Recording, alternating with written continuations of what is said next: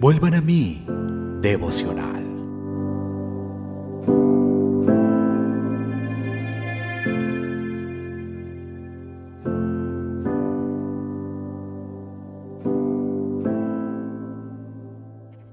Lucas 22, 44 Y estando en agonía, oraba más intensamente, y era su sudor como grandes gotas de sangre que caían hasta la tierra. De la pluma de Charles Spurgeon.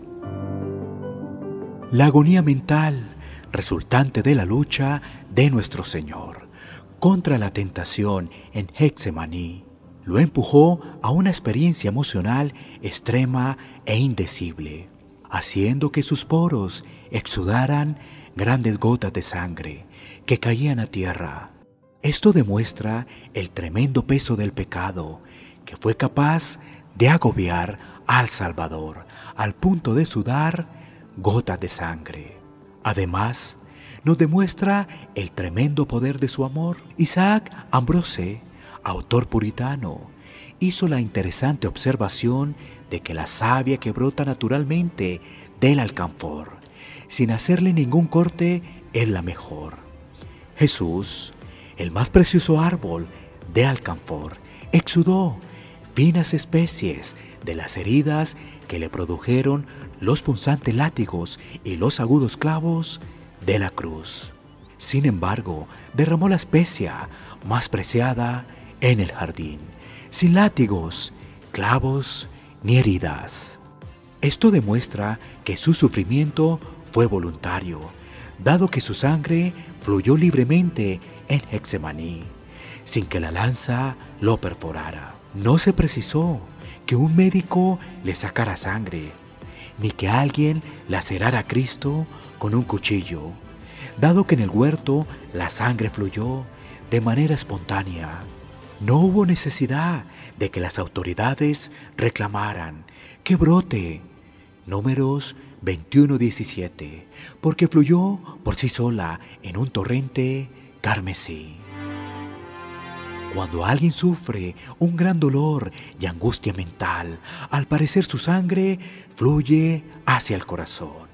El rostro se torna pálido y si la angustia es extrema, la persona se siente que se desvanece, porque la sangre va dentro a nutrir el ser interior de la persona en su dura prueba. Sin embargo, observa a nuestro Salvador. En su agonía extrema, Él estaba completamente ajeno a su propia condición. En vez de que su sangre fuera bombeada hacia su corazón para alimentarlo en su angustia, se dirigió hacia afuera, hacia el mundo, para satisfacer la necesidad de humedad que tenía la tierra. La agonía de Cristo, que lo hizo derramar su sangre al suelo, es una imagen que nos refleja la perfección, la plenitud de la ofrenda que Él hizo por la humanidad. ¿Somos capaces de realmente percibir cuán intensa debió de haber sido su lucha en el jardín?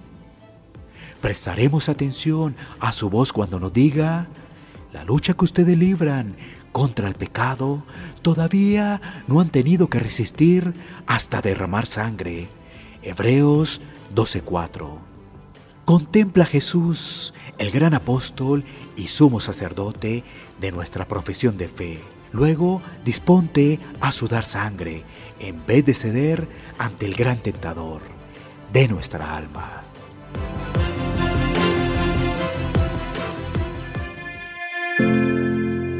Vuelvan a mí, devocional.